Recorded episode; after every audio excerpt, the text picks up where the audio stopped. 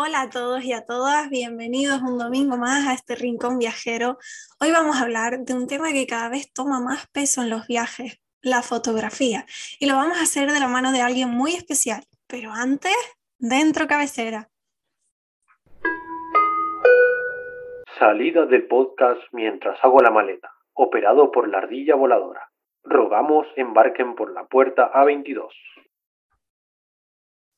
Nuestro invitado de hoy tiene ya mucho rodaje en esto de los blogs, pero lo hemos invitado por otra razón, la fotografía. Tenemos con nosotros a Antonio Quinzán, autor, editor y fotógrafo del blog de viajes y fotografía, donde encontramos básicamente eso, guías de viajes con las fotografías más espectaculares. Hoy vamos a hablar de la fotografía de viajes y de cómo hace él para enseñarnos el mundo a través de su lente. Dentro la charla, con nosotros Antonio en mientras hago la maleta y Antonio es del blog Viajes y Fotografía. Hola Antonio, ¿cómo estás? Hola, ¿qué tal? Pues perfectamente. Cuéntanos un poquito quién eres, a qué te dedicas, qué haces con tu tiempo. Bueno, a ver por dónde empiezo. Bueno, la verdad es que si estoy aquí es porque me dedico sobre todo a viajar y a fotografiar eh, supongo que son los puntos de interés principal. Y bueno, pues como os he dicho, tengo un blog, Viajes y Fotografía. Eh, todo empezó cuando con 17 años empecé a viajar y desde ahí, desde entonces no he parado. Eh, es la pasión de mi vida y es algo a lo que he dedicado, me he dedicado tanto laboralmente como, como por afición, por hobby. Ahora, bueno, pues ahora con el tema de, este, de este blog, con el que llevo ya 12 años y que ha ido creciendo poco a poco. Y bueno, pues eh, me gusta la aventura, me gustan los viajes eh, por ciudades, por naturaleza, me gusta el arte, soy licenciado en historia. Entonces eh, quise transmitir, quería transmitir una forma de viajar en la que tanto viajando en solitario como viajando en grupo pequeño de amigos o de pareja, eh, se pudiera dar unas pistas, unas señales de por dónde ir, una forma de dar a conocer eh, mi forma de ver el mundo ¿no? y lo que me encontraba por el camino. Al principio, al principio del blog, bueno, pues eh, escribía más que, que fotografiaba, ¿no? y luego, pues claro, lo típico de una imagen vale más que mil palabras. ¿Verdad? Eso es una verdad. Yo, yo hago inciso, yo he, ido de viaje a sitios porque he visto fotografías de sitios que pensé que merecía la pena ir, cogerme un avión y irme a la otra punta del mundo. Supongo que todos los Yo creo que todos hemos hecho eso. Instagram ha hecho mucho daño también. Sí, sí, bueno, te estoy hablando de antes de Instagram. Bueno, ya. Y, entonces, pues eh, dije, bueno, pues eh, una, una, una, una, lectora mía me dijo, tienes un blog que es un Ferrari con motor de, de utilitario, porque realmente yo ponía muchos textos y las fotos muy pequeñitas. Entonces ella me, me, daba a dar a entender que, que la potencia visual de, un blog debía, debía ser más importante. A partir de ese momento empecé a publicar las fotos en un tamaño superior. Yo de aquellas no, no, tenía conocimiento de informática, era un, blog hecho en casa ahí a bote pronto, como podía con tutoriales y, y a medida pues, que iba creciendo el blog, el blog fue cambiando, tuve que implementar mejoras Em, y, bueno, pues eh, poco a poco fue creciendo el número de visitas, mis proyectos eh, viajeros siguieron adelante, seguí publicando cosas y poco a poco, pues bueno, pues después de todos estos años, eh, la, verdad es que tengo, personalmente estoy muy contento con esta criatura que me ha salido y que sigue creciendo, que estaba a llegar a la adolescencia dentro de poco. Sí, ya está ahí. Y, sí, sí. Y, bueno, pues es un blog en el que, ya te digo, intento reflejar lo que, lo que veo y lo que cualquier persona que, haga los viajes que yo haga puede ver, puede encontrar. Eh, muchas veces encontramos información sesgada o información que nos parece, a mí me parece manipulada, información, fotografías, imágenes que están retocadas y que luego cuando llegas al sitio te encuentras con que no es real, ¿no?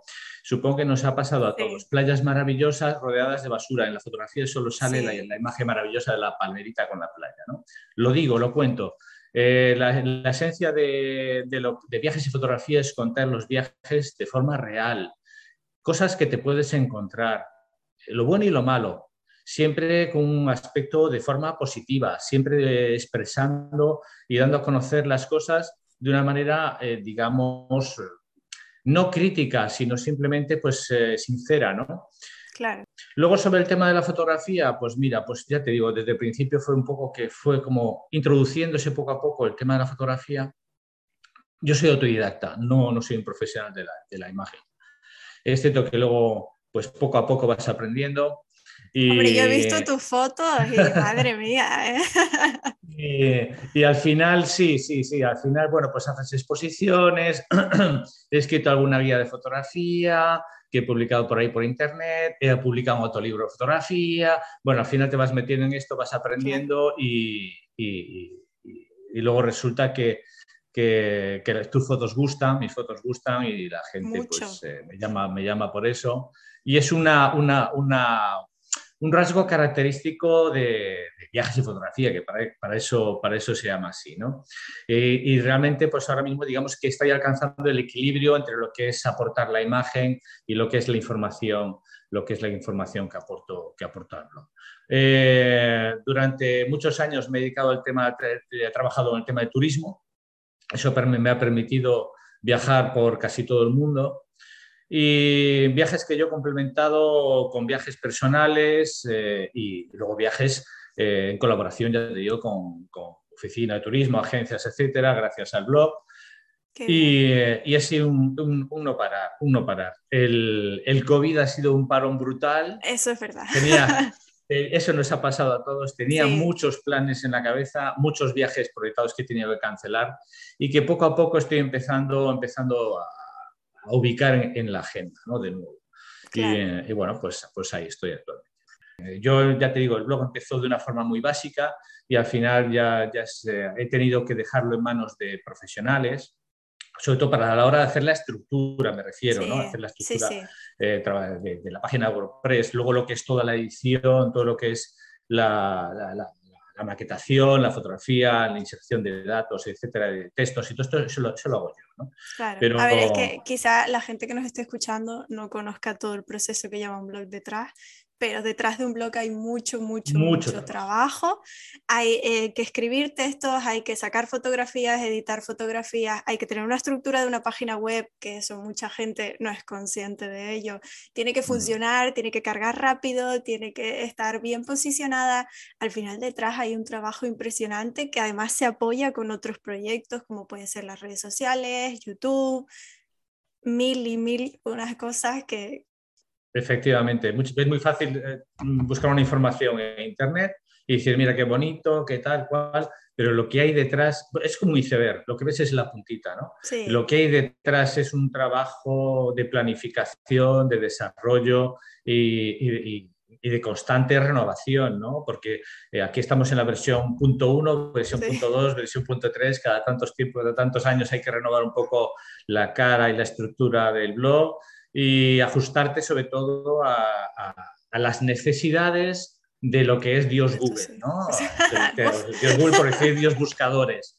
Eh, si no sabes algo de SEO, de SEO, de, de SEO, SEO. perdón, de, algo de SEO, eh, vas perdido, porque si no sabes cómo posicionar tus artículos, cómo, qué es lo que busca Google cuando, cuando tú haces una búsqueda y que te permite tener un resultado, si no sabes lo que buscan tus lectores, eh, pues entonces eh, apaga y vámonos. Sí, Luego también es cierto que todos tenemos, un, digamos, unas tendencias, ¿no? Entonces tienes claro. que expresar, tu, tu personalidad tiene que estar expresada en eso. Eh, es lo que te va a hacer diferenciarte de los demás. Hay miles de blogs, miles de, de, publicaciones y muchas son mejores que las tuyas, pero luego, pero luego tienes que imponer, digamos, tu, tu, personalidad, tiene que estar ahí, ¿no? Y tu forma de ver las cosas. Y es lo que llama la atención a determinadas personas que... que bueno, claro. Pues, siempre tiempo, hay pues, un roto para un descosido. Siempre hay un roto para un descosido. Aunque parezca increíble, pues ahí sí, sí. Exacto. Aunque parezca increíble, siempre hay alguien ahí que siempre le va a gustar. Hay alguien ahí detrás que está buscando algo. Sí, Exactamente. Bueno, pues hoy venimos aquí a hablar de, de, fotografía, sobre todo. Vamos a ayudar a nuestros oyentes a, pues a preparar su viaje de la manera fotográfica para hacer fotos, no como las tuyas, porque quizá eso es un poquito no? nivel no? top, pero, pero para hacer fotos muy chulas de sus viajes que puedan tener como recuerdo. Así que cuéntame, ¿tú qué haces antes de irte de viaje? ¿Qué, bueno, preparas? Bueno, pues la verdad es que yo antes iba un poco lo loco. Hace años eh, me iba de viaje, cogía mi cámara y fotografiaba lo que me gustaba. Es cierto que, hay que a la hora de fotografiar hay que tener un cierto ojo, ¿no? El ojo, pero como en todo en la vida lo vas educando. Eh, vas adquiriendo experiencia, vas viendo fotografías, unas te gustan más, otras te gustan menos, y vas viendo que hay cosas que funcionan y cosas que no funcionan. Entonces, todo eso, eh, digamos que está todo ya escrito. Hay técnicas, libros de técnicas de fotografía, libros sobre eh, guías de, viaje, de cómo fotografiar los viajes según haces paisaje, según haces unas cosas, según, otras, eh, street photography, bueno, un montón de cosas, ¿no? Entonces, hay que planificar. Cuando haces un viaje dedicado, sobre todo si vas a hacer fotografía, tienes que planificar antes. ¿Dónde vas? ¿Cuáles son los mejores lugares para fotografiar? Eh, las horas de luz, em, qué material necesitas, qué tipo de viaje es. No es lo mismo hacerte un safari que hacer un viaje para retratar a gente, que un viaje de paisajes, que un viaje de alta montaña, que un viaje a una ciudad. Entonces, dependiendo de, lo que hagas, dependiendo del, sitio al que vayas, eh, pues planificas de forma diferente. Yo, por ejemplo, hace unos meses, tres, tres, meses, cuatro, he estado en París, eh, quise hacer un, viaje sobre los lugares fotográficos más conocidos también, pero dándoles, digamos, otra, otra óptica desde mi punto de vista. Y quise hacer un, viaje de spots fotográficos, ¿no? Desde donde puedes fotografiar París si no tienes mucho tiempo y llevarte un poco las mejores fotos insta, instagrameables. Entonces eh, me cogí la cámara, decía París cuatro días y me pasé un poco recorriendo la ciudad que, conozco bastante bien y entonces, pues bueno, pues decidí hacer este viaje, por ejemplo, para hacer fotografías. Luego, por ejemplo, el último viaje que he hecho ha sido un viaje fotográfico trabajando, digamos, ya en colaboración con una empresa de, una, mayorista de viajes eh, mm, para ir a Uganda, para hacer un viaje fotográfico acompañando un grupo de fotógrafos y digamos como asesor, ¿no? Entonces, pues claro, un viaje fotográfico de este tipo es totalmente diferente al de ir a fotografiar una ciudad. Cuando te vas a un país tropical tienes unas exigencias, eh, digamos, de mantenimiento, limpieza de la cámara, protección de la humedad, que no tienes en una ciudad.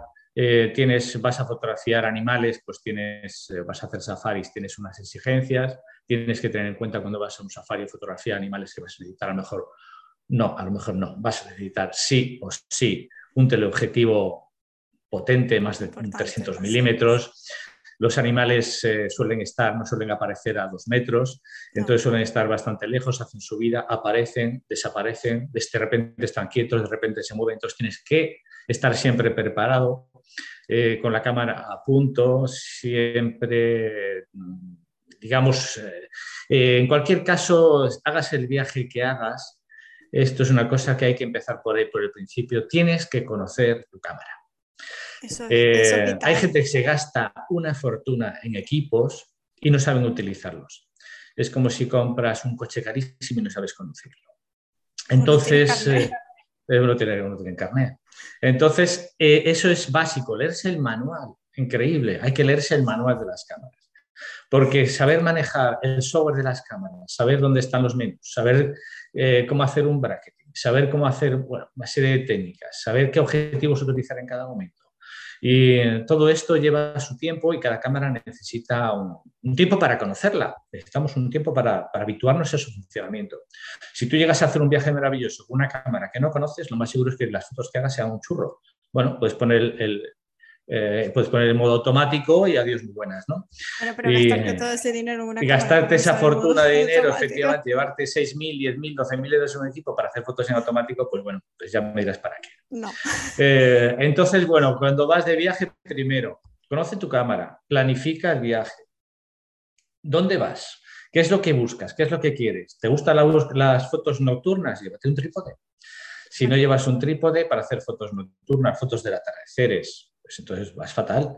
Eh, ¿Quieres hacer fotos de estas de las cascadas con el efecto seda del mar, con el efecto seda? Llévate un trípode, llévate un filtro de densidad. Pulso, eso a pulso es complicado. Llévate un, filtro de densidad neutra para poder eh, variar la, en oscurecer la fotografía, no oscurecer la fotografía, sino que la cámara tenga que que, funcionara con más tiempo de disparo y hacer y conseguir ese efecto seda. ¿Que quieres hacer fotografía de retrato? Tienes que tener, buscar el objetivo, eh, un objetivo específico. Eh, yo, por ejemplo, estoy trabajando mucho la foto de retrato y, me di cuenta que, por ejemplo, disparar entre 60, 70 milímetros y 100 milímetros es el, punto perfecto para conseguir el efecto un poco bokeh, el efecto, digamos, que, lo, que está detrás queda difuminado. Sí. Eh, conseguir el enfoque perfecto, es una obsesión que tengo, el enfoque perfecto eh, en el ojo de la persona, los ojos son la, la expresión del alma, son vitales, son vitales. Entonces tú cuando consigues esa expresión, esa mirada cómplice, digamos que consigues unos retratos que merecen la pena. Eh, podría hablar mucho sobre el tema de los retratos porque la, verdad es que cuando viajamos muchas veces nos olvidamos del factor humano, de la gente que vive en los lugares que visitamos. Viajamos a África, viajamos a Asia y qué bonitos paisajes, qué bonitos animales, pero luego la gente es fundamental. La gente es la, medida de, lo que es un, país, un lugar. Eh, y aparte, la fotografía de retrato te permite conocer eh, un país mucho, mucho mejor de lo que a priori parece. te obliga a contactar con la gente, a hablar con la gente, a preguntarle qué hace, de qué vive. Eh, te hace el viaje mucho más interesante. Luego la gente habla contigo, te invita a su casa, te invita a tomar algo. Eh, eh, es, es, algo que, que, a medida que pasa el tiempo le voy dando más importancia. Cuando, cuando yo hago fotografía de retrato, intento escapar de lo que es el aquí te pillo, aquí te mato, eso te escondes ahí corriendo, ves a alguien pasando y le haces una foto. No tiene nada que ver con que te dirijas a esa persona, le preguntes, le hables, y no, importa que le hagas una fotografía, siempre tienes, él no está, está ahí, pero ¿y si te dice que sí? Entonces, pues, vamos, es maravilloso. Entonces, una vez que empiezas a hablar con, con la gente, pues bueno, eh, siempre digo que en fotorretrato es fundamental hablar, reír, reír muchísimo, sonreír, aunque no te entiendan, da igual. Tú sonríes y al final la gente, la sonrisa es contagiosa. Haces un poco el tonto y, bueno, pues la, verdad es que consigues que la gente deje de hacerlas, salgan las fotos, no con el, el, gesto de labios apretados, que es en tensión, sino ya que se relajan, relajan los músculos de la cara y entonces empiezas a, hacer buenas fotos, de buenas, bueno, a tomar buenos retratos. Claro, hay que convertir esa situación en algo cómodo para los dos. Efectivamente, como para ti, que venga alguien y te diga, te que te diga un extranjero, a un extraño que no entiende, si te meta un cacho objetivo delante del ojo y te, y te diga, sonríe tranquilamente y relájate, relájate y disfruta, pues Creo que no. va, a ser, va a ser que no. Entonces hay que hacerlo de una forma, bueno, en fin, hay que dedicarle su tiempo y la fotografía es tiempo. Cuanto más tiempo dediques a la fotografía, a un retrato, a un paisaje, mejor te salen las fotografías.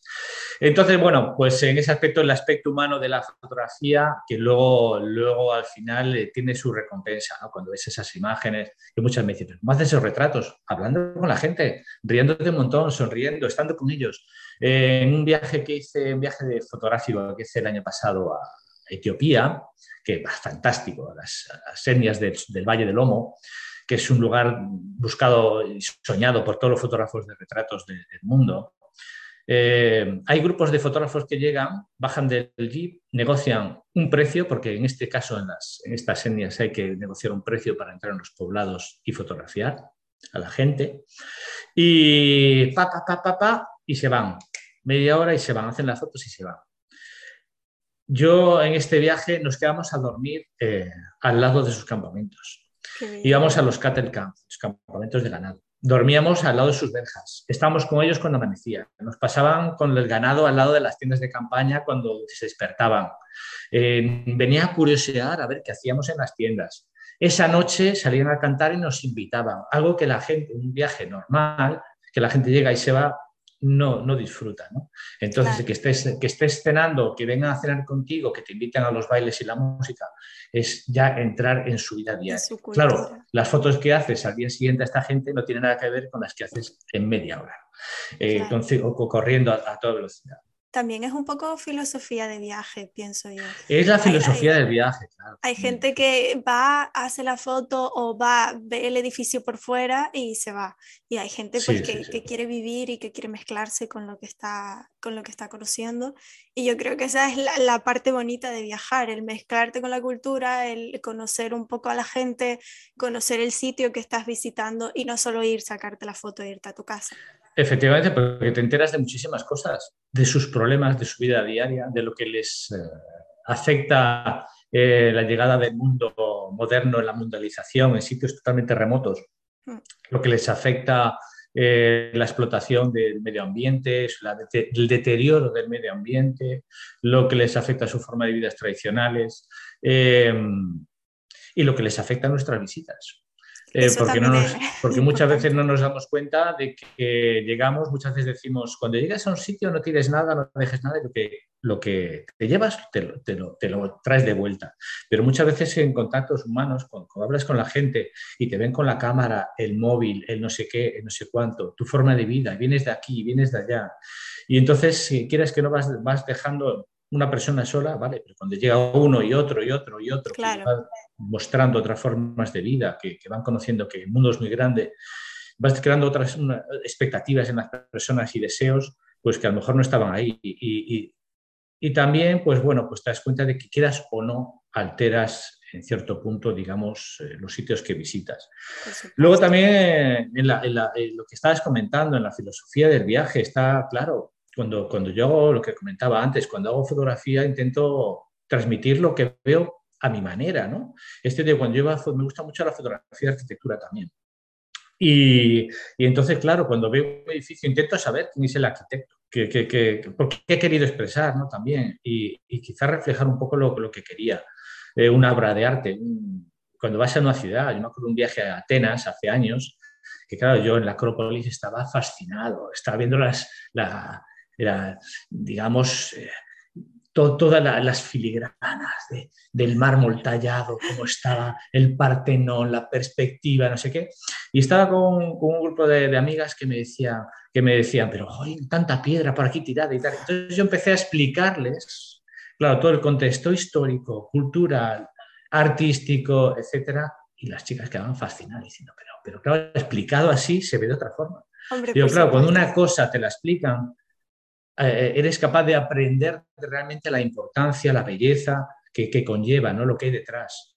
Claro, las perspectivas del Partenón, cuando, te, explican que, es, eh, que es eh, tiene la relación áurea de las proporciones que he visto desde abajo para verlo perfecto, bueno, en fin, pues entonces todo esto ya la gente empieza a entender que está ante una obra magnífica y como esa, muchas otras. Muchísimas más por supuesto. Sí, sí, sí, sí.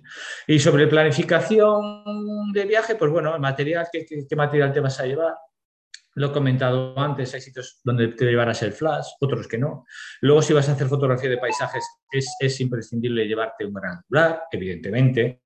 Eh, si vas a fotografiar, eh, luego las condiciones de luz que te vas a encontrar, no es lo, lo, mismo fotografiar en verano que en invierno. Ahora acabo de llegar de un viaje de Estados Unidos eh, por, los parques del, oeste americano y evidentemente no son las mismas circunstancias fotografiar a mediodía en pleno verano que a mediodía en finales de otoño. ¿no? Ah, eh, los, ni los amaneceres ni los atardeceres, eh, los colores cálidos de los atardeceres desaparecen porque estamos en tiempo frío, etc. Muchas veces te tienes que adaptar a las circunstancias. ¿no? Entonces tienes que ser un poco bueno, pues oye, pues no puedo sacar ese maravilloso amanecer. Me levanto a las 5 de la mañana para ver el amanecer iluminando las torres de no sé qué, pero llegas allí y no hay amanecer, se ha puesto de nubes. Eso duele, eso duele. Eso duele. ¿Qué haces? ¿Qué haces? Entonces, pues bueno, pues son cosas que pasan, ¿no? Tienes que amoldarte, adaptarte y es parte, parte de, de, la esencia del viaje, ¿no? Que te hace más flexible y, que te hace, pues, igual que te permite conocer otras culturas, te permite conocer el mundo, pues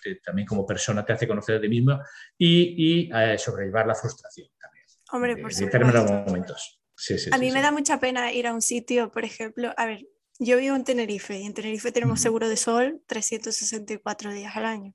Entonces, me da, eh, yo veo las fotos en internet, yo busco el sitio, yo organizo el viaje y las fotos son siempre un día despejado, el sol, está todo perfecto, hay flores, hay hierba y no sé cuánto, mm. claro, pero mi viaje es en octubre.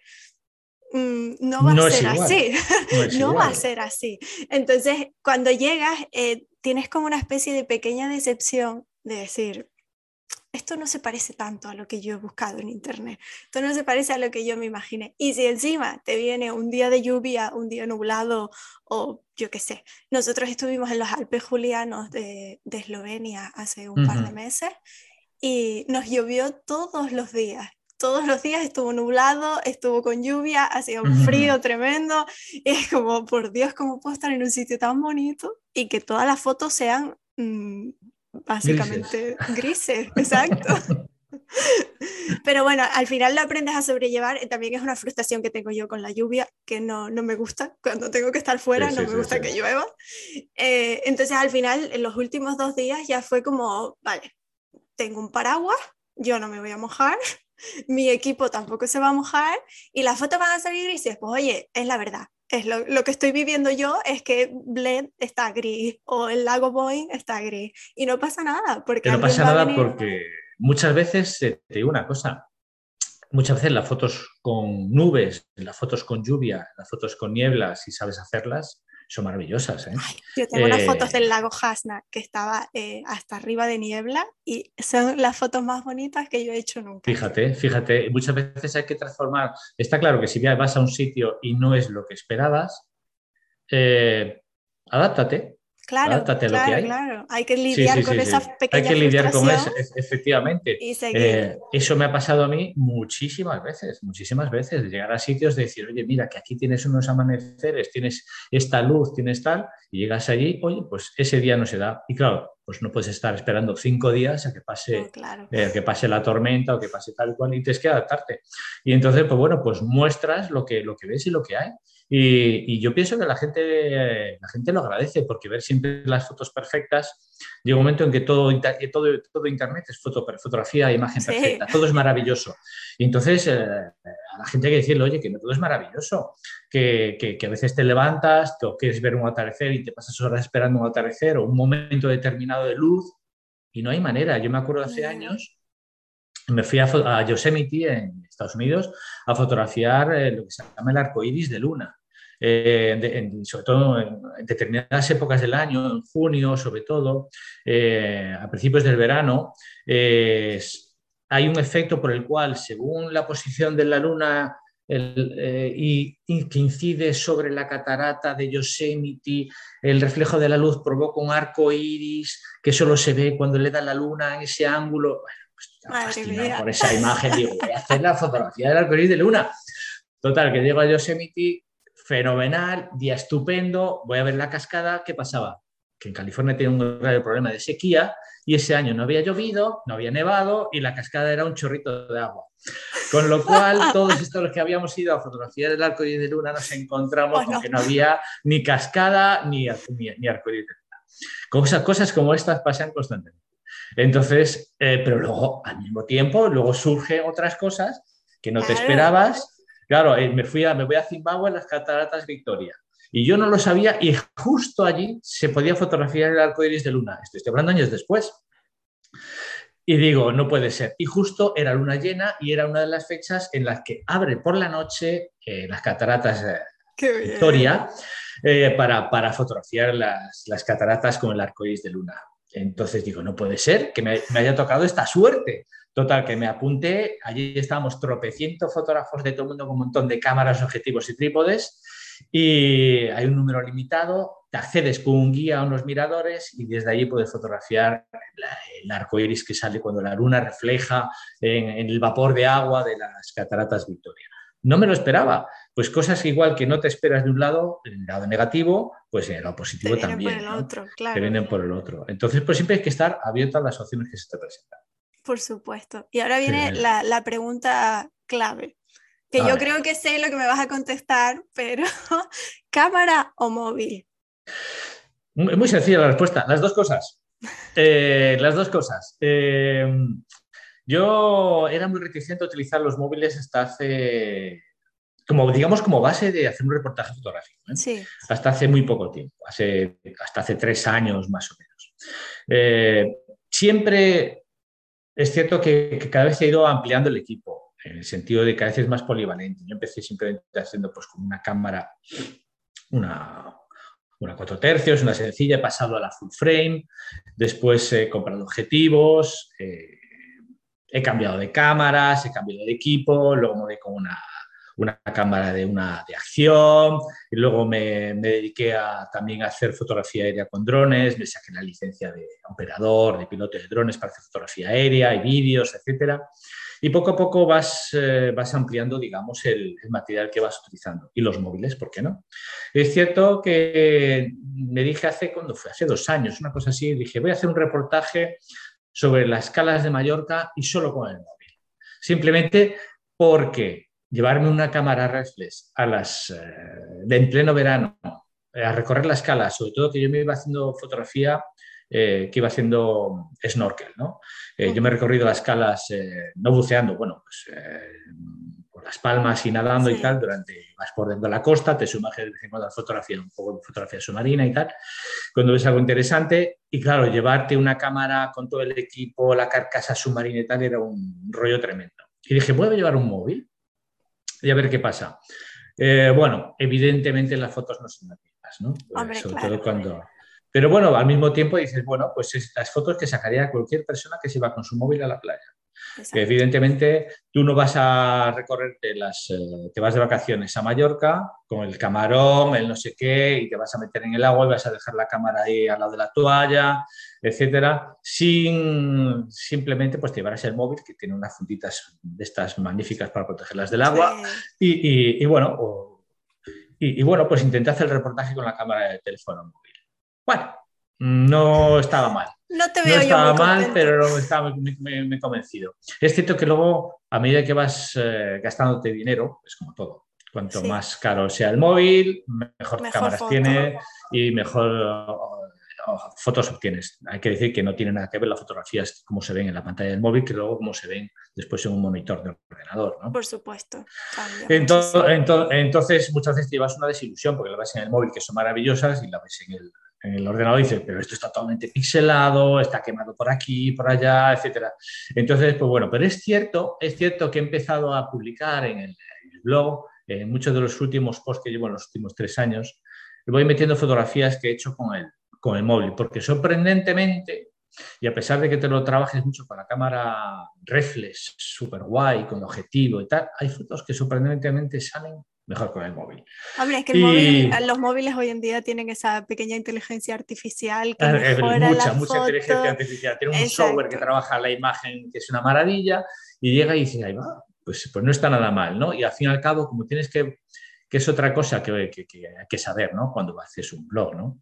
Eh, cuando trabajas con un blog, que las imágenes que publicas están publicadas a una resolución muy inferior, hay que reducirlas de tamaño y de peso, Claro. Porque si no atascas internet, ¿no? El blog no, no carga rápido, que es otra de, los, de las premisas de un blog, que cargue rápido. Y cuando es un blog de imágenes, que está cargado de imágenes como los míos, que yo tengo miles, miles de fotografías en, en- publicadas en, el blog, pues Sí. claro, si no utilizas unos recursos para, para reducir el tamaño de las fotografías, pues entonces vas fatal, porque el blog no carga. Eh, entonces, esas fotografías que ves, pues bueno, hay que, tienes que reducirlas y entonces, claro, no quedan tan bien como cuando las ves realmente a su tamaño real. ¿no? Entonces hay que trabajar, digamos, hay que ver un poquito, de seleccionar las fotografías en trabajo de selección para ver cuáles son las que mejor quedan, Claro. la- cuando le reduces la calidad para que no se note mucho que ha perdido calidad, en fin. Entonces, bueno, pues digamos que la- el móvil te da esa, esa posibilidad de que muchas veces publicas la foto directamente tal cual porque ya, la, digamos, eh, está comprimida de por sí por el, por el software del, del teléfono. Entonces los dos, los dos. Yo ya voy, ya voy con la cámara fija, el móvil, la cámara de acción, el dron cuando puedo eh, y, todo lo que, y todo lo que pueda cargar encima. Soy como el Mr. Gadget de las cámaras. Yo es que tengo un problema muy grande y es que a mí no me gusta nada cargar cosas. Entonces Ya, yo ya. cuanto más ligera vaya, más voy a disfrutar del viaje. Entonces, Estoy si totalmente llevo, de acuerdo contigo. si llevo el móvil, eh, si vamos a estar en el agua o vamos a hacer algo así, llevamos la GoPro. Y, y el dron todavía no lo hemos podido usar mucho porque aquí en Europa la verdad es que hay unas restricciones impresionantes Es tremendo, para pero, usar pero el te voy a decir una cosa. Me llevo el dron a Estados Unidos y como es todo, todo lo que hiciera parques nacionales, está prohibido, absolutamente prohibido volarlo en todos los parques nacionales de Estados Unidos, en todas las reservas indias. Claro, porque vas visitando también reservas de los indios navajos, etcétera, en todas las reservas indias, en todos, está prohibidísimo en, en casi todos los lugares. Y eso, que antes de ir a Estados Unidos, pues tienes que dar de alta tu dron en la FA, Sí, tienes que dar tu tienes que hacer no sé qué, la oeste. Y cuando llevas todo preparado, llegas con tu dron y ves que no hay un sitio donde puedas volarlo, dices, "Mm", y ya no, Europa pues ya te debe de contar. O sea, aquí ya te han dejado un páramo y los sitios bonitos han decidido a nivel mundial que los sitios bonitos no se No. puede volar el dron. ¿Por qué? Porque es bonito. No, no, no. O sea, es, es alucinante. Cualquier sitio bonito, da igual. Es bonito, no se dron. Yo te Entonces- pongo Tenerife de ejemplo. Si tú Sí, ves lo sé, la lo sé. isla, El 90% no se puede volar. exacto, el 90% no se puede volar y el 10% en el que se puede volar no te interesa No merece la pena. Claro, para fotografiar un secarral ahí de piedras, Claro, Porís, ¿para qué? ¿Para sí, sí, sí, sí, sí, sí. Entonces es una herramienta que a mí me gusta muchísimo, eh, que, sueño utilizarla, disfruto muchísimo volando el dron con unas imágenes, me gusta verlo todo siempre desde arriba, siempre soy los que se suben a montañas, a todos los edificios, a cualquier montículo, intento ver todo el mundo desde arriba porque es, otra dimensión, otra, forma otra forma de ver la- las cosas, ¿no? Y unas imágenes que pueden ser fantásticas, como, las que hay publicadas y muchos sitios, pero es que no te dejan, no puedes, no puedes por diferentes temas, por prohibiciones, por lo que sea, que yo reconozco que, pues bueno, pues estás en una reserva na- natural de, de- pájaros en extinción que están criando allí, evidentemente no vas a volar el dron, pero si estás en una playa en Fuerteventura que no hace viento, no pasa nadie, dices, ¿por qué no puedo volarlo aquí? No hay una base naval militar, no hay nada, simplemente, y el aeropuerto más cercano está a 20 kilómetros. O sea, no puedo volar un cacharrito que pesa menos de 800 gramos de plástico cuando están pasando helicópteros, aviones, motos, coches. Pero, pero bueno, yo comprendo que mucha gente, ha habido mucha gente haciendo locuras. Sí, Es cierto, es cierto. Entonces, bueno, pues es cierto que ahí se intenta poner limitaciones para que la gente no haga el, ca- el loco por ahí con, con drones. Y, y- y, bueno, es cierto que yo estoy de acuerdo, y yo lo he hecho, ¿eh? los cursos de piloto, los cursos de operador, eh, estoy registrado eh, en AESA eh, como Nosotros operador, todo, o sea, lo he hecho todo legal, siempre con todo el papeleo, con todas las cosas. Y, y reconozco que hay que tener un cierto control. No el carnet de conducir de los automóviles. Tienes que saber pilotarlo y saber por dónde hacerlo. exacto. Pero es cierto que poner puertas al campo y cerrar todo y, y- y- y simplemente evitar que, que- que tú des a conocer sitios maravillosos. Eh, muchas veces eh, lo comparo con, por ejemplo, cuando vas a, a ver monumentos, catedrales, museos, etcétera, que no te dejan hacer fotografías. Y dices, bueno, y, y ves que el sitio está vacío. Y dice, pero vamos a ver, ¿ustedes quieren que venga gente? Y dice, sí, por supuesto, claro. para- Y dice, ¿y, no me dejan hacer fotografías? Yo digo, pues los puedo publicar, dar a conocer en Internet. Igual que yo, miles de personas que ahora con el tema de Instagram, etcétera, etcétera, pueden dar a conocer un lugar y, que venga un montón de gente que ustedes pueden beneficiar, pues para turismo rural, para venir aquí a conocer los sitios desconocidos, para eh, evitar la masificación de los lugares y llevar a la gente a otros menos conocidos, etcétera. No, no, porque aquí no se puede fotografiar. No se puede. ¿Y ¿Por Pues qué? ya está. Ah, no sé, no sé, porque yo estoy aquí y a mí me han dicho que no se puede fotografiar así, no se puede. Entonces, claro, ¿cómo quieren dar a conocer lugares y sitios que además es patrimonio de todos, los que pagamos impuestos eh, aquí? Entonces, eh, te encuentras con negativas de estas, con, con algo que, que eso sí también provoca mucha frustración, hablando, Sí. por ejemplo, de lo que estamos comentando antes de la fotografía de viajes, ¿no? Llegar a sitios que no puedan fotografiarlos. Simplemente porque existen limitaciones, prohibiciones, eh, la mayoría de las veces absurdas. Hombre, pero Y por mucho que es- intentes mm, encontrar la razón, nadie se altera. Claro, Dime. también es una cuestión de, de ser un poquito legales, quiero decir, porque volviendo a, a Tenerife, yo he visto vídeos aéreos de lugares en los que no se puede volar. Por supuesto, yo los he visto de todos los sitios. Y además vídeos que se han hecho virales. O sea, yo he visto Instagram, Reels o, TikTok, vídeos sobrevolando a Naga y a Naga no se puede. No se puede volar.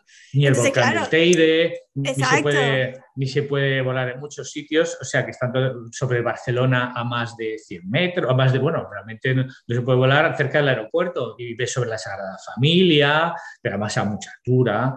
O sea, ves un montón de vídeos sobre Madrid, sobre la castellana, sobre, eh, en Nueva York, que Nueva York está prohibidísimo, eh, también pues, ves ¿Y ¿Cuántas fotos no hay de la capilla Sistina por dentro? Quiero decir. Bueno, pues esa es la lucha. Cuando vas allí a la capilla Sistina y ves a los pobres guardias luchando con 5.000, las personas que quepan dentro de ese momento, 200, 300, y es que llevamos todos teléfono móvil. Es, que es absurdo, es absurdo. Entonces dice, yo lo comprendo por el tema del flash, pero el flash, el flash afecta a las pinturas que están allá arriba a tanta altura, le afecta más la, la, condensación de la humedad de la respiración, la concentración de gente, etcétera, etcétera, que no Las 300 personas que están ahí dentro. Efectivamente, que están disparando sus móviles. ¿Qué quieres que te diga? Entonces, pues bueno, son, cosas que hay y que muchas veces dices, ¿qué hago? ¿Bordo, ¿Bordeo la legalidad, la ilegalidad? Es como si vas a museos y resulta que no puedes fotografiar. No puedes fotografiar. ¿Cómo? O sea, no puedo fotografiar una obra de arte. Vale, vale cuadro. Puede estropear si alguien dispara con flash 5.000 veces seguidas, mm, al, acaba estropeando. Bueno, en fin, no lo sé. Pero, por ejemplo, una armadura, un, no sé, una escultura, ¿en qué le afecta que le haga una foto con el prohibido. Yo he visto a gente que le han hecho borrar las fotos. Yo he estado en un museo y he visto al guardia decirle, borra esa foto delante de mí. Bueno, hay que tener en cuenta los derechos de reproducción, ¿no? Entonces muchas veces eh, ten en cuenta que todos estos lugares tienen tiendas, tienen locales donde venden fotografías, donde venden postales, donde venden libros, y entonces pues ellos tienen el derecho a decir, oye, pues esto se vende o esto no, es su derecho. Pues en nuestra mano está respetarlo o dependiendo de lo que consideremos correcto. Yo soy muy legal, que a mí me da mucho miedo cualquier cosa, que yo... Yo a veces soy muy legal, a veces menos, bueno, y cuéntame, mm, ya tenemos hecha la foto, ya nos hemos ido de viaje, hemos disparado, tenemos nuestro, nuestro book, y ahora, ¿cómo editamos eso? ¿Qué, ¿Qué programas usas? ¿Qué nos recomiendas? Vale, pues aquí te voy a dar una sorpresa. Eh, no tengo ni idea, no tengo ni idea porque mm, casi no edito las fotografías. Eso es maravilloso eh, también, ¿eh? Una fotografía sin editar. Yo lo que estaba comentando antes, yo tengo miles de fotografías colgadas en internet, en el blog. Tú imagínate que una por una tuviera que editarlas, tuviera que ver cuáles son las buenas, cuáles son... Es cierto que hay un proceso de selección, es cierto. Pero el proceso, el proceso de selección empieza cuando hago la fotografía. Creo que fue Cartier-Bresson, fotógrafo muy conocido francés, que dijo que la fotografía se hace al fotografiar, no después. Es cierto que desde que existe la fotografía se puede trabajar en los laboratorios, los líquidos, puedes cambiar las tonalidades, en principio en blanco y negro en color, siempre se ha, se ha trabajado, se ha editado la fotografía. Y hoy día, con los medios que tenemos, al alcance de todos, la fotografía digital se puede fotografiar y si la fotografía no sale muy bien, da igual, llego a casa, le pongo el Photoshop, el Lightroom, lo que sea, y cojo el archivo, el archivo RAW, si quiero una buena edición, y empiezo a trabajar los colores, las luces, las sombras. Aquí le añado esto, aquí le pongo lo otro. Y lo que fotografía que al final ves no tiene nada que ver con la realidad. Entonces, como yo desde el principio he comentado que lo que quiero fotografiar es lo que tú puedes ver, lo que tú que está en mi, en mi blog es lo que cualquier persona se puede encontrar en determinadas circunstancias. Es cierto que si yo llego a Pamukkale y tengo un atardecer que es de morirte, reflejando en las aguas allí, en las piscinas de, de algodón, es espectacular, llegas tú y está lloviendo, evidentemente la fotografía no es la misma. ¿no? Por supuesto. Pero lo que te puedo asegurar es que yo no le pongo colorines a la foto, que la fotografía eh, es tal cual. Es cierto que hago recortes, en la fotografía pues para centrar un poquito más, para buscar un poco eh, un buen cuadre, eh, ver las proporciones de la foto. Eh, es cierto que a veces le toco un poco las, las luces, pero la verdad es que llega un momento en que no puedo pasar más de unos segundos viendo la fotografía y dándole algún toque. Utilizo un programa muy básico, que es tan básico que casi me da vergüenza decirlo que utilizo, que se llama ACDC, ACDC, que tiene una edición básica de todo. y que, y que, bueno, he utilizado, por supuesto, he utilizado Lightroom, he utilizado Photoshop, sí, sí, pero me roban demasiado tiempo. Entonces, me roban demasiado tiempo para viajar, para, para escribir, me roban demasiado tiempo en mi vida como para dedicarle ese tiempo a editar las fotografías. Pero luego también pienso, bueno, total, para publicarlas en Internet, que tengo que bajar la resolución, yo hago fotografías a 25 megas y luego tengo que bajarlas a no sé cuántos K, ¿merece la pena el esfuerzo de tanto retoque para, para que la foto quede tan pequeña, publicarla, etcétera, etcétera? Depende de lo que hagas. Entonces, si es por supuesto vas a hacer una ampliación de fotografía, colgar un cuadro en tu casa, vas a hacer una exposición de fotografías, evidentemente sí editas la fotografía, evidentemente sí le das un, eh, intentas borrar las, las botitas de polvo que pueda haber la sociedad, y si hay algo pixelado, intentas darle un, toque, ¿no? Eh, y cuidas la, la, imagen, la fotografía. Es cierto que en ese sentido lo que para mí la fotografía, como he dicho, comienza cuando hago la fotografía, entonces siempre tengo pues, en, mente, claro, son automatismos, los fondos, los cuatro tercios, eh, la composición, la luz, eh, no sé qué. Entonces, digamos que llega un momento en que trabajas ya, digamos, eh, que ves la fotografía. Y entonces la ves la fotografía y sabes que tienes que moverte unos metros para tener la fotografía. O sabes que ese día no es el momento. O sabes que esa fotografía eh, te va a salir perfecta tal como está. Entonces, luego cuando llegas a casa y haces, buscas pasas toda la fotografía al ordenador y buscas las que vas a publicar, evidentemente hay un trabajo de selección. Hombre, por supuesto. Más que de edición. Eh, eh, para mí es el gran problema, la selección, porque, porque como me gustan muchas fotografías, digo, pues tengo que seleccionar. Entonces, hay que, hay que ver si realmente merece la pena pasarte horas delante del ordenador con una imagen editando tal cual o no. Hay gente, que conozco también, fotógrafos, ¿eh? que lo que hacen es, se hacen un viaje, publican una fotografía Dos, publican un post, un artículo cada tres meses. Y ahora las fotografías que hacen son excepcionales. Pero claro, entonces hay de todo. Eh, cada uno hace en su casa lo que quiere. Y, yo siento envidia de, esta, de estas personas, que envidia sana, se entiende, que son capaces de transmitir en una imagen lo que yo tengo necesito 20 o 30 imágenes para Eso es una maravilla porque yo no soy capaz de elegir una imagen. Claro, pues yo, yo, tampoco, yo tampoco, ¿no? Entonces, eh, claro, pues son personas que se dedican a editar, tienen una atención, cuidado a la imagen, que son capaces de pasarse días esperando el momento, la luz, etcétera. Y como he dicho antes, la fotografía es tiempo. Tiempo para interrelacionar con las personas, tiempo para encontrar los animales cuando vas a un safari y vas por ahí, tiempo para tener la luz del paisaje perfecta, tiempo para esperar el otoño cuando llega con esas tonalidades rojizas de las hojas, tiempo para que llegue la nieve fotografiar exactamente como tú quieres. Entonces, eh, entonces claro, es, fundamental también. también y, entonces la foto, digamos, que sale, sale sola. Eh, esa es la parte, digamos, que hemos hablado antes de la preparación de la fotografía. Que luego en postproducción puedes mejorarla un poquito, pero por supuesto eh, hay trucos que puedes utilizar antes. Eh, hay gente que utiliza muchos filtros, yo utilizo pocos, eh, casi, casi no utilizo filtros, la verdad.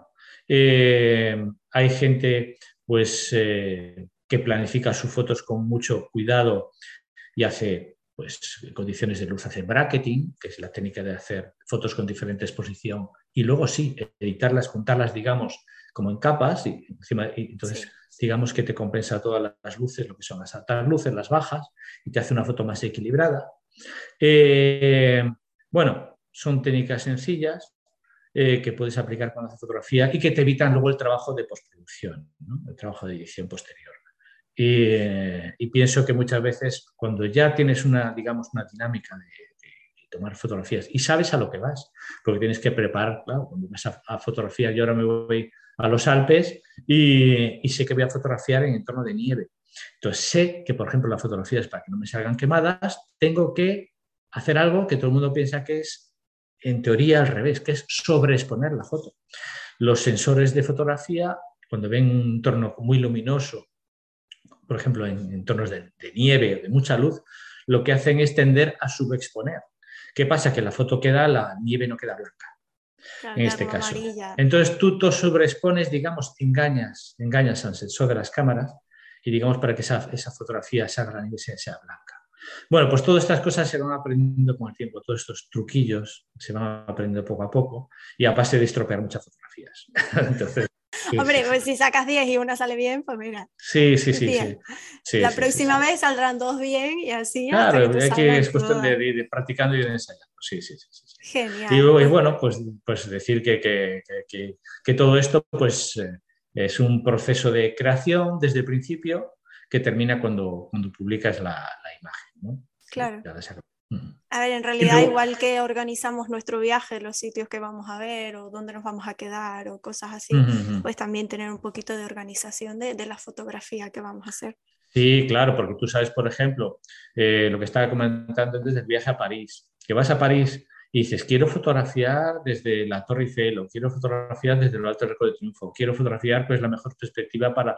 Tienes que saber a qué hora se ilumina, por ejemplo, y que no es lo mismo que se ilumine la Torre Eiffel invierno que en verano. O tienes que saber, a cuestión, por ejemplo, una cosa que me gusta muchísimo, las fiestas, fiestas populares, que son lugares fantásticos para la fotografía. Cuando hay una fiesta popular, cuando hay una fiesta que hagan algo especial, cuando hay una fiesta de esta que la gente se disfrace, se vista, se, o hagan algo, algo distinto, pues en vez de irte una semana antes, cambia tu viaje para ir una semana después. Y, te conseguirás unas imágenes maravillosas. Eh, como si vas a carnaval en Brasil y te vas una semana antes, bueno, una semana antes todavía, porque puedes ver los locos por la calle, puedes hacer, bueno, diferentes cosas, pero cuando llegas 10 días después, digo, qué pena, los carnavales fueron hace 10 días y me los perdí, planifica un poco antes. Pues nada, hemos llegado al, al, final de la entrevista, pero antes de irte, eh, vamos a hacer un minijuego que estamos haciendo con todos, los, con todos los entrevistados, que se llama el quiz del viajero. El quiz del viajero. Te voy a hacer cuatro preguntas con tres posibles respuestas y tú me vas a decir la que crees que es. Vamos a hacer un ranking al final de la temporada y el que gane no se lleva nada, ya te lo digo. Pero tienes el, el honor de, de, ser el, el, campeón de la temporada 1 de Mientras hago la maleta. Venga, vamos allá. Venga, vamos. Vamos allá. Pregunta número uno. ¿Cuál es la ciudad con más rascacielos del mundo? A. Dubai, B. Hong Kong, C. Nueva York. Hong Kong. Correcto. pues mira. Además si es la única que me falta. Está en si alguien puede, si alguien por lo que sea piensa que es Dubai, Dubai es la que tiene los rascacielos más altos, pero no es la que tiene más. Más. Ahí está el, el kit. Siguiente pregunta. ¿En qué ciudad europea encontramos una réplica de la Estatua de la Libertad? Esta te la sabes, segurísimo. En París. Exacto. en el Sena. Si es que además estábamos hablando de esto hace dos minutos. que sepas que hay otra también en, en Tokio. Sí, en el barrio sé. de Odaiba. Lo sé, lo sé. Por eso puse la de europea, digo, no quiero llevar a Ah, claro, sí, sí, sí. Claro. Vale. Pregunta número 3. ¿En qué país puedes visitar el Chichen Itza, una de las siete maravillas del mundo? A. Perú. B. México. C. Argentina. Qué maravilla. México, Yucatán, Quintana Roo, toda esa zona es una auténtica maravilla. Vale, pues última pregunta. Por ahora llevas un pleno, 3 de 3. Así que. Te tengo que fallarla, venga. No creo, ¿eh?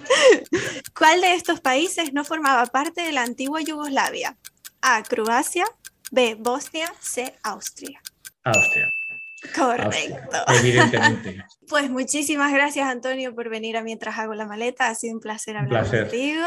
Y a todos nuestros oyentes, pásense por su blog o por sus redes sociales, que tiene fotos realmente impresionantes. Y totalmente recomendado seguir sus guías. Muchas gracias. Muchas, Muchas gracias, gracias. Pues cerramos esta maleta con un pleno en el quiz del viajero. ¿Podrá alguien quitarle el primer puesto a Antonio en la clasificación del honor? Lo veremos pronto. Yo estoy deseando coger todos estos pequeños trucos de fotografía y usarlos en mi próximo viaje. ¿Y tú? Gracias Antonio por venir a pasarlo bien este ratito conmigo y por dedicarme tu tiempo. Puedes encontrarle tanto en redes sociales como en su blog en los enlaces que te dejo en la descripción. Y como no, también me puedes encontrar a mí. A ti, que estás al otro lado, te deseo un feliz domingo y te veo la próxima semana para hacer una nueva maleta.